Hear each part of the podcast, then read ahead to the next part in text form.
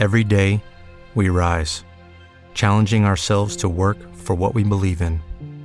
At U.S. Border Patrol, protecting our borders is more than a job, it's a calling. Agents answer the call, working together to keep our country and communities safe. If you're ready for a new mission, join U.S. Border Patrol and go beyond. Learn more at cbp.gov/careers.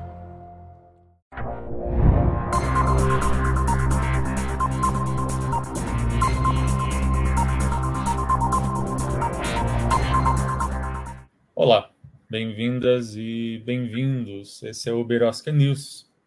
Você mora nesse país, bem-vinda e bem-vindo. Você conhece essa Berosca em que a gente vive. E hoje, Berosca News uh, vai falar sobre o papel do Ministério Público, o que, que a Constituição pensou e pensa para o Ministério Público, como ele deve ser, e como, por outro lado, alguns casos que a gente vai citar aqui, e nem sempre ele é da maneira como ele deveria ser.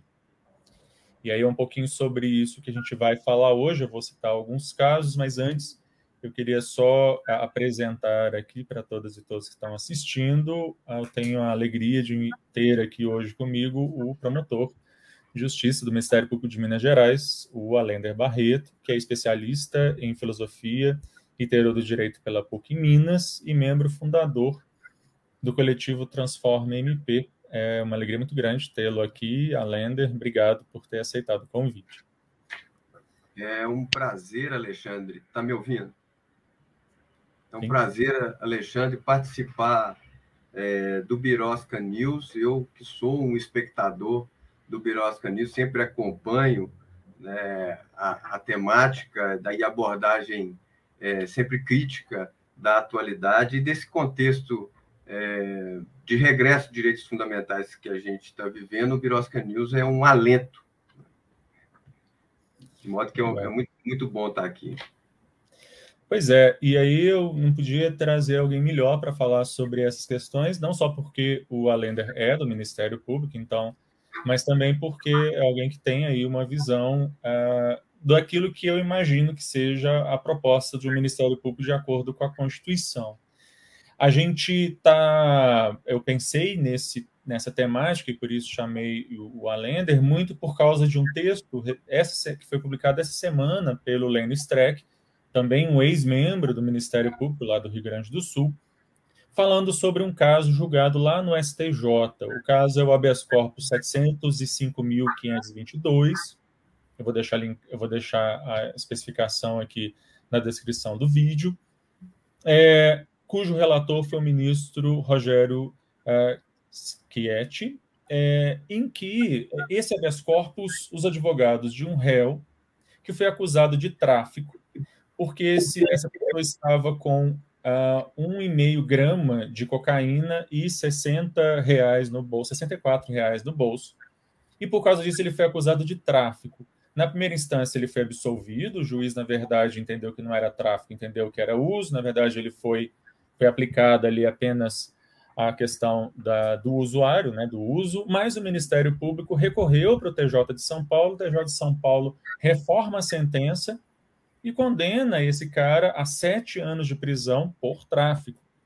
Contra isso, os advogados então fizeram um habeas corpus junto ao, ao STJ e então o ministro relator, no que foi acompanhado pelos demais, vai uh, reformar a sentença e ele, uh, uh, além de reformar a sentença, ou seja, de voltar aí a sentença de primeira instância, ele também chama a atenção do Ministério Público, uh, dizendo que o Ministério Público não deveria agir como, e aí abro aspas, mero despachante criminal é, do Ministério Público, né, das instâncias ordinárias. E durante o voto dele vai haver uma série de questões é, sobre o papel do Ministério Público. Ele, esse ministro, uhum. inclusive, vem da carreira do Ministério Público, que é isso que eu quero, vou passar já a bola aqui para o Alender. É, só lembrando que esses, esse, infelizmente, não é um caso isolado. O próprio Lênio, e eu lembrei aqui também de outros casos, vai lembrar de alguns casos em que o Ministério Público é, gasta é, toda a máquina pública judiciária para fazer a persecução penal e insiste em recursos, inclusive para os tribunais superiores, de casos que não têm o menor cabimento. Né? A gente pode lembrar, por exemplo, daquela mulher que ficou mais de um ano presa preventivamente, é, uma mãe de cinco filhos, com filhos, é, filho recém-nascido, é, que ficou presa um ano e meio preventivamente por causa de 8 gramas de, de maconha. A gente pode lembrar de um caso aqui de Minas Gerais, em que um rapaz foi uh, processado criminalmente por porte de arma de fogo, de, de uh, bala, porque ele pegou uma, um, um, uma bala, um projétil e fez um pingente, estava usando no pescoço. E esse caso, inclusive, o Lênin já tratou dele há uns anos atrás, ele é bizarro porque o Ministério, o TJ de Minas acolhe a tese do Ministério Público de que deveria haver aí uma inversão do ônus da prova, em que o réu tinha que provar a sua inocência, e o que obviamente é algo que contraria princípios básicos, básicos mesmo, né, de qualquer aluno aí de segundo, terceiro período de direito. E aí é um pouco sobre isso que eu queria então passar a bola aí para o Alenda para falar sobre esse caso, explicar um pouquinho aí para a audiência o que, que é esse caso. É, obrigado, Alexandre. É, em primeiro lugar, o, queria dizer que o ministro é, Schietti é uma das grandes referências no processo penal brasileiro, na contemporaneidade, na atualidade, né, de é, sólida formação acadêmica. É, e no bojo desse habeas corpus, ele aborda questões muito sensíveis da atualidade. Né? Ele aborda a questão dessa frustrada guerra contra as drogas, ele aborda a questão é, do estado de coisa inconstitucional, né, reconhecido pelo STF, do sistema é, carcerário brasileiro. O ministro é, Rogério Schietti, ele também aborda é, o papel do Ministério Público. Né? E, e, é importante frisar, como você bem disse, que o, o, o ministro Rogério Scrietti é alguém é, originário do Ministério Público, tem uma carreira de quase 30 anos no Ministério Público, inclusive foi chefe da instituição do Ministério Público do Distrito Federal. Né? É, dadas essas primeiras considerações, é, eu queria dizer assim, ressaltar é, que essa decisão foi uma decisão, ao meu ver, uma decisão razoável, uma decisão prudente, uma decisão que aponta alguns problemas é, e levanta a discussão para o debate público acerca do que, que é o Ministério Público, de qual o papel dele é, na ação penal. Né? E então, é, embora né, é, grande parte do, do, do, do MP, da, das entidades de classe, é, tenham reagido né, contrariamente à, decisão do, do, do ministro, a expressão que ele utiliza, citando um doutrinador acerca do papel do Ministério Público, ele fala de despachantes criminais, é, essa, essa, essa, essa decisão, ao meu ver, ela vem a calhar né, para, o, para o debate público, para a gente discutir essas questões, sistema acusatório, democracia, qual que é o papel do MP que foi delineado na Constituição de 88. O Ministério Público é persecutório, tão somente persecutório, ou ele tem papel na garantia de direitos fundamentais? Eu acho que essas são as questões que o ministro Rogério Schietti coloque e que a gente pode conversar. Exato. Uma coisa que o Lênio fala no texto dele, e eu já conversei uma vez com o Lênio e com o Jacinto Miranda Coutinho, dois professores da área de, do direito, dois grandes expoentes aí, tanto da filosofia do direito quanto do processo penal, do direito penal. O, ele, ambos eram é, do Ministério Público na época da Constituinte e eles falam sobre a decepção deles, na verdade, porque eles foram daqueles que fizeram todo um lobby, num bom sentido aí, para dar ao Ministério Público essa estrutura de autonomia E o Lênin, eu acho que usa uma expressão que eu acho muito feliz quando ele fala que o Ministério Público foi alçado à condição de magistratura mesmo. E magistratura no sentido de que ele tem que ser, sim... Magistratura de pé, que ele diz, né? Magistratura Isso. de pé.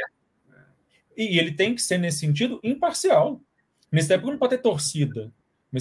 É, é, da mesma forma que eu tenho que exigir do juiz uma imparcialidade, uma equidistância, eu também tenho que exigir isso do Ministério Público, no sentido de que esse promotor, esse procurador, ao, ao estar diante de um caso e ele uh, ter contato ou ficar convencido, por exemplo, ter contato com provas que possam é, ajudar a defesa, ele é obrigado a, a, fazer essa comunicação à defesa, tem resolução do, do CNMP falando isso. E ao ter, ao ter convicção de que aquele réu é inocente, a obrigação dele não é continuar acusando é, esse réu, ao contrário, é de pedir absolvição desse réu.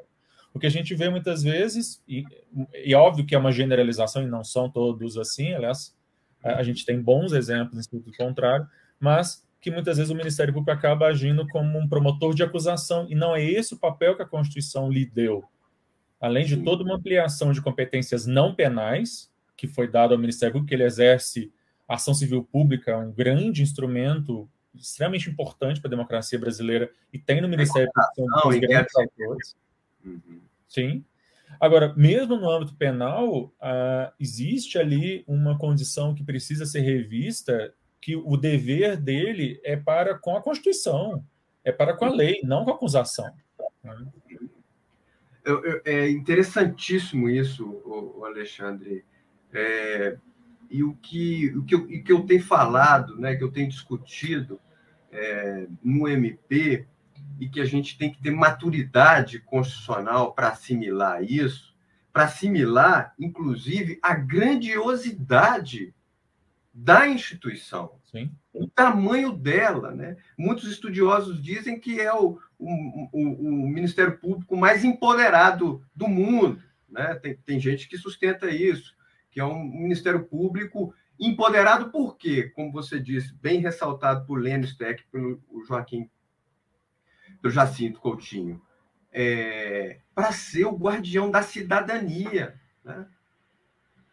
para ser a ponta de lança da mudança que foi projetada em 88. O Ministério Público, embora não seja poder, ele recebeu todas as prerrogativas de um poder. E aí está o meu encantamento com o Ministério Público. O encantamento de dizer que, é, é, ao mesmo tempo né, que, eu, que eu participo de, um, de uma articulação institucional, é meu dever fiscalizar os outros poderes e ser fiscalizado pela sociedade. Né? É, então, e o que eu venho dizendo é que uma Constituição o Saulo, alguns juristas consideram o MP como quatro poder, vocês concordam com essa classificação? O, o, o, Saulo, o Alexandre talvez seja mais autorizado academicamente a dizer que eu, eu não concordo, não é o quarto poder. Talvez, né, eu acho que, enfim, mas eu, eu, eu penso numa, numa posição de contrapoder, né, em alguém, numa instituição em que ela precisa das prerrogativas dos poderes, mas para que ela seja fiscal realmente, né? With the Lucky Land slots, you can get lucky just about anywhere. This is your captain speaking. Uh, we've got clear runway and the weather's fine, but we're just going to circle up here a while and uh, get lucky. No, no, nothing like that. It's just these cash prizes add up quick. So I suggest you sit back, keep your tray table upright, and start getting lucky. Play for free at LuckyLandSlots.com. Are you feeling lucky? No purchase necessary. Void where prohibited by law. 18 plus terms and conditions apply. See website for details. E aí é interessante isso, o Alexandre, porque é, parece que é uma posição garantista, ou o pessoal fala abolicionista do direito penal. Não tem nada disso, até porque se eu fosse abolicionista seria uma contradição é, é, que eu não conseguiria é, é, resolver no plano concreto, né? trabalhando numa promotoria criminal. A grande questão é ser fiscal da ordem jurídica, né? é fiscal do regime democrático. Quer dizer, por exemplo, que quando o Poder Judiciário aplica mal a lei penal, como Lênio sempre diz, oferecendo saídas temporárias contra a legem, cabe ao Ministério Público insurgir contra a decisão do Poder Judiciário.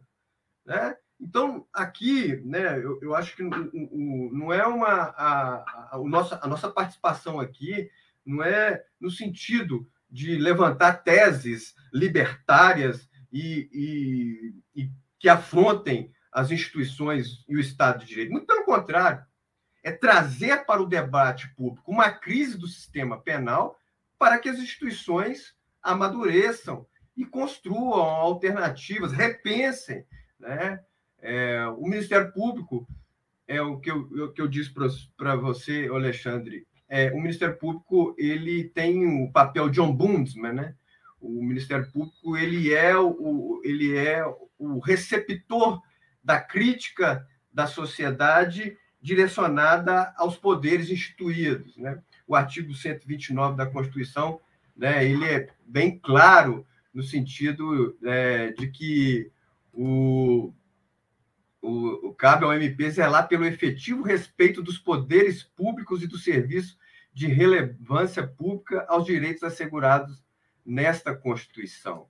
Isso eu acho importantíssimo é, que aponta essa questão de nós, de nós sermos ombudsman, mas a gente precisa ser ombudsman da gente mesmo.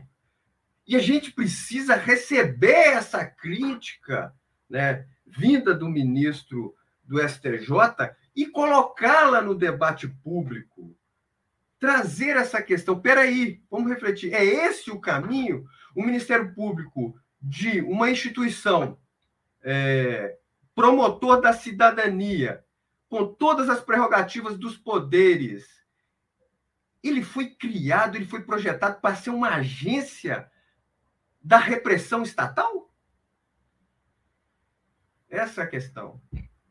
E, e é isso. É, é pensar o, o, que nós temos recursos limitados, nós temos recursos humanos e recursos de dinheiro limitados, não é, públicos.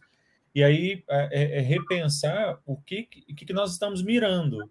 É, a gente, é, um dado que eu estava comentando com a Lenda um pouquinho antes de começar aqui, né, é que nós temos menos de 10% dos homicídios no Brasil são é, levados a julgamentos, a condenação de, de, desse pessoal. Quer dizer, quanto tempo e dinheiro público são gastos num processo que chega ao STJ ou ao STF porque a pessoa está com um grama e meio de cocaína ou com oito gramas de maconha. É, será que realmente a gente precisa estar tá gastando esse dinheiro, esse tempo para esses casos e não para outros casos? Que tipo de seletividade penal? Eu acho que é essa a grande questão, e, e aí o Allender traz a discussão que o Ministério Público deveria, e todas as instituições do direito, o judiciário, enfim, deveria estar tá fazendo internamente é até quando nós vamos manter um sistema penal que, na verdade, é direcionado, tem uma lupa né, para ver as minúcias quando o caso é de um grama e meio de, de, de cocaína, mas não tem essa mesma lupa para outros casos. Né? Para quando é algumas toneladas no helicóptero, para quando é alguns quilos no carro de luxo, né, ou no apartamento de luxo de alguém aqui na Zona Sul de Belo Horizonte, que a gente sabe de casos assim e não há o mesmo rigor, eu estou falando de todas as instituições, não é só do Ministério Público, mas passa pela polícia, pelas polícias, né, também pelo judiciário, enfim. E então nós estamos focando em quê? Que tipo de cliente o sistema penal, afinal de contas, foca nesse sentido? Eu acho que é, é disso que a gente está falando. Né? A gente precisa estar tá realmente preocupado com uma pessoa que está, no caso que eu falei aqui, né, com 0,4 gramas de crack e seis, e seis reais no bolso, a gente precisa estar preocupado com, sei lá, todos os crimes de colarinho branco, todos os crimes que prescrevem aí quando, na verdade, a pessoa tem XYZ condição social. Enfim, é, a gente está direcionando muito recurso público e, e, e, não é só isso, né? Destroçando vidas, porque uma pessoa que vai parar numa cadeia, seja lá por que tempo for, ela tem a vida dela marcada ali para sempre. Será que realmente é por aí que a gente tem que estar tá gastando tempo e dinheiro público, né? Exatamente, Alexandre. É, é essa questão né, do, do, do HC que o Rogério Schietti concedeu, é, é, anulando a sentença lá do, do Tribunal de Justiça de São Paulo e chamando o MP a responsabilidade né, do papel fundamental que o MP tem na titularidade da ação penal, isso, bem no sentido que você está falando aí, ela, isso aponta por esse, o grande drama do sistema penal, né? é que é a questão do, da raça, classe e gênero. Né? O, o, a gente não tem as mesmas respostas do sistema penal quando vítimas né, LGBTs é, batem as portas das instituições é, de justiça. Né? É, e, e, prender né, um jovem com menos de 2 gramas de cocaína, com 60 reais no bolso, isso, é, qual é o papel que o Ministério Público tem nisso? De aprofundar a desigualdade, de punir a pobreza, né? É, dentro né, de uma Constituição que estabelece no artigo 3 um objetivo fundamental, o combate à desigualdade social e o enfrentamento a todos os tipos de discriminação. Né? E, no artigo 127, aí vem a, a grandiosidade do Ministério Público, dizer que há uma instituição incumbida disso, dizer que há uma instituição que é, que deve defender a ordem jurídica, o regime democrático, os interesses sociais e individuais indisponíveis. É, há algo no, no, no, Ministério Público que é, que, que é interessante frisar, que eu tenho dito, que é a questão da ambivalência. Que, malgrado sejamos o titular da ação penal, da, que a Constituição, inclusive, estabeleceu, cabe a nós também a garantia de direitos fundamentais. É conviver com essa ambivalência, né? E, e, e ser o fiscal rigoroso do ordenamento jurídico contra as suas próprias convicções. Né? É ter é, no ordenamento jurídico, na ordem é, legal, o parâmetro de atuação, independentemente é, do, de uma concepção de vida. É, eu acho que e é isso. É, a gente está falando aqui do tráfico. É importante só para quem não é da área saber que a lei tem a lei que fala sobre drogas, ela tem uma resposta para pequenas quantidades, para pessoas que são só usuários. A gente não está falando aqui de não aplicação da lei, a gente está falando de aplicação, né? É, é, um negócio muito curioso, porque, assim, desde a, que foi revogada a 6368, né, me lembro dessa que eu estudei na faculdade, ainda era 6368 e se criou a ideia de não punir, não botar na cadeia quem é usuário, todo mundo viu traficante, né? Assim, é um fenômeno, é um fenômeno da multiplicação dos traficantes no Brasil, né?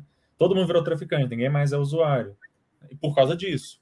Aí o Igor também levanta aqui a questão da que a gente estava falando, da desigualdade. Algumas pessoas vão ter melhores defesas, vão ter melhores condições econômicas de se defender, até porque existe, como ele completa aqui, toda uma desigualdade de armas aí daqueles que, porque a Defensoria Pública de Minas não tem a mesma estrutura que o Ministério Público e o Judiciário têm, infelizmente, né? Então, assim, a, o que acaba acontecendo no final das contas é a reprodução de uma desigualdade e que o Judiciário, toda a estrutura do direito acaba acaba fazendo, né? A gente, é, ao invés de cumprir, como se lembra, o artigo 3 da Constituição, que fala de toda a redução das desigualdades, o direito, muitas vezes, normalmente, aliás, ele, não, ele, ele funciona para manter né, o status quo de um dos países mais desiguais é, do planeta. Né? Alender, é, se, eu não quero te ficar te segurando muito mais aqui, mas se quiser acrescentar alguma coisa para a gente concluir. Não, é, eu queria, eu queria dizer que eu falei da, da ambivalência, né, da, da, da titularidade da ação penal, é, eu acho que, que isso é, é muito interessante. É o que eu sempre digo, eu falava para minhas assessorias no interior, que a gente deve pegar um inquérito, a gente tem obrigação de ser crítico. O Ministério Público tem obrigação de ser crítico. A gente tem que pegar um processo penal, um processo civil, a gente tem a obrigação constitucional de ser crítico. E é exatamente esse o ponto que o ministro Ricardo Schietti chama a atenção. O Ministério Público não pode ser despachante criminal. O que, que, na minha concepção, ele quis dizer com isso? Despachante criminal. É um mero burocrata, um carimbador, né? alguém que chancela é, é, as atuações, as investigações do Estado, as, enfim, é, sem um olhar crítico, sem um olhar acurado, sem um, um, um, sem filtragem democrático constitucional de um processo penal e de um inquérito policial. É, eu acho que, inclusive, a grandeza do Ministério Público reside aí, ela mora aí, é ter essa vontade, essa paixão, essa disposição em buscar responsabilização penal, né? ao mesmo tempo ter a isenção para apontar equívocos. Né? Porque é, despachante criminal é se tornar um braço da repressão estatal. E eu tenho certeza que não é isso que a Constituição é, projetou para o Ministério Público. É, acho que é isso. É... Eu queria agradecer demais, viu, além da sua presença aqui. É, na verdade, agradecer, na verdade, inclusive, um, toda uma parceria que, na verdade, a gente tem tido. Eu estava na presidência da Comissão da Diversidade da OAB e o Ministério Público de Minas aí muito por causa do Alenda, que sempre esteve aí com a gente. É, agradecer por todo o trabalho que eu sei que o Alender faz aí, muito no sentido do que a gente pensa que deve ser o Ministério Público, né? E agradeço a todas e todos que estiveram aqui ao vivo. O conteúdo aqui do Berosca News vai ficar disponível no youtube.com uh, c Alexandre Bahia e também o podcast do Berosca News no Deezer, no Spotify, várias plataformas também. Vejam lá. Se vocês gostaram desse, do conteúdo, curtam, compartilhem, assinem os canais. E a terça-feira que vem estou de volta para falar de mais alguma coisa maluca, absurda, estapafúrdia que acontece nessa birosca de país. Obrigado, gente. Obrigado, Alender. Tchau. Okay, round two. Name something that's not boring. A laundry? Ooh, a book club. Computer solitaire, huh? Ah, oh, sorry, we were looking for Chumba Casino. That's right. ChumbaCasino.com has over 100 casino style games. Join today and play for free for your chance to redeem some serious prizes. ChumbaCasino.com. No purchase necessary. Full prohibited by law. 18 plus terms and conditions apply. See website for details.